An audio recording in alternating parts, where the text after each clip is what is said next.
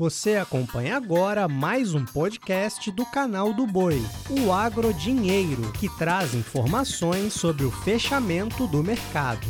E nesta quarta-feira, penúltimo dia de operação no mercado financeiro no ano de 2021, o dólar veio mais uma vez em alta e desta vez por pouco não chegou a R$ 5,70. O dólar chegou a esboçar uma pequena baixa logo na abertura dos negócios pela manhã, caiu para 5,62, mas em seguida retomou trajetória de alta. Trajetória de alta que percorreu durante todo o pregão para terminar uh, na máxima 5,69 mais 90 e encerrar pouquinho abaixo a 5,69 mais 30. Dólar sobe quase 1% nesta quarta-feira. Bem diferente do que os analistas do mercado de câmbio esperavam no início do ano, quando uh, se imaginava o dólar abaixo de R$ reais.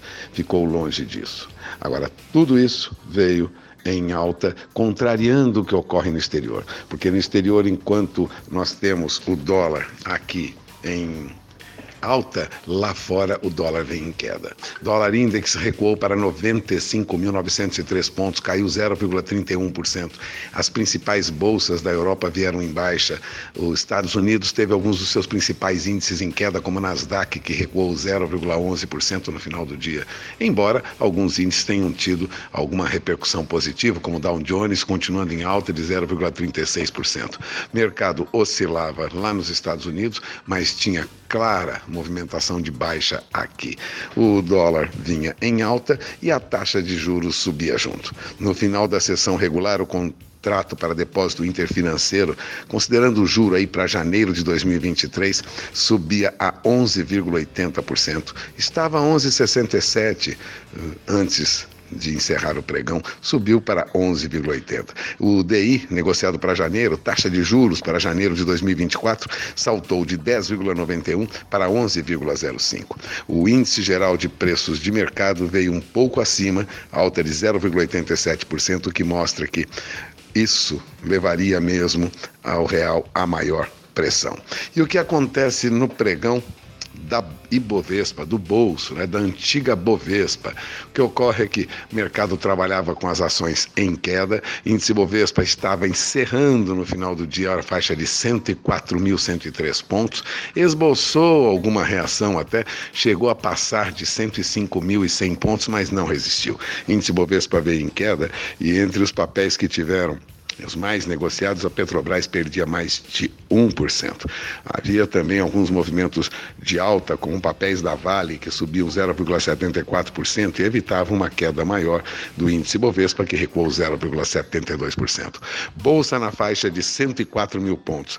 Dólar perto de 5,70 é muito diferente daquilo que se esperava para o final do ano. Mas tudo isso ocorre também porque o noticiário não é bom quando falamos da variante Omicron da Covid, que ela foi identificada em quase 32% das amostras de Covid-19 em dezembro. É o que mostrava o Instituto Todos pela Saúde, que identificou a presença da cepa Omicron em oito estados brasileiros. A incidência cresce diariamente e chegou a 75% no dia 25. Resumindo, tudo isso causa muita preocupação no mercado e traz o mercado operando em condições bem diferentes do que se esperava. Agora, o que acontece lá fora, enquanto o dólar vem cedendo, é que nós temos o petróleo em movimentação de alta, retornando de novo perto da faixa de 80 dólares o barril quando falamos de petróleo tipo Brent. Ou seja, há uma alta generalizada para petróleo, a ponto do Brent subir no encerramento dos negócios para 79 dólares e 14 centos o barril, e o petróleo tipo WTI também subiu 0,64%, acima de 76 dólares e 40 centos o barril. Vimos números muito menores, mais baixos recentemente com o petróleo, mas já assumiu de novo movimento de alta.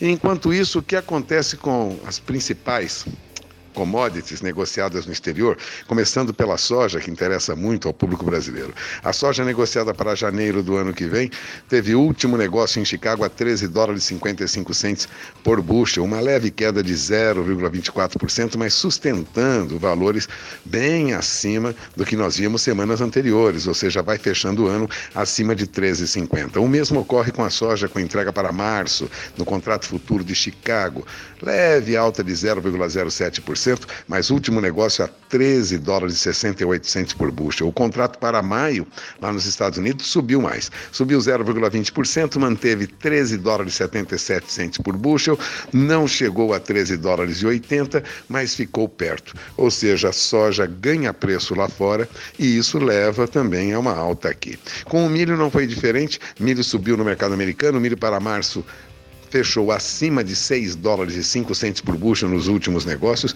chegou a ultrapassar 6 dólares e 10 centos por bushel lá, o milho para março. O milho para maio subiu 0,17%, último negócio a 6 dólares e 6 centos por bushel, chegou a ultrapassar 6 dólares e 11 centos e o milho para julho de 2022, lá ficou praticamente estável a 6 dólares e 5 centos por bushel, não chegou a 6 dólares e 10 centos por bushel. Mesmo assim, repare, acima de 6 dólares e 10 centos, 6 dólares e 6 centos, milho tem preços muito bons no mercado americano, assim como ocorre com a soja. O mercado trabalha com uma perspectiva neste final de ano de inflação em alta, dólar em alta e bolsa em queda. É esperar o último dia de operações, normalmente de baixa liquidez, baixo volume de negócios, para constatar que começamos 2022 com uma situação bem diferente do que imaginávamos no começo do ano. Inflação em alta, juros em alta, dólar em alta e bolsa em baixa. Walter Puga Júnior, de São Paulo. Você acompanhou o podcast Agrodinheiro. Para mais informações, acesse o nosso portal sba1.com. Até a próxima!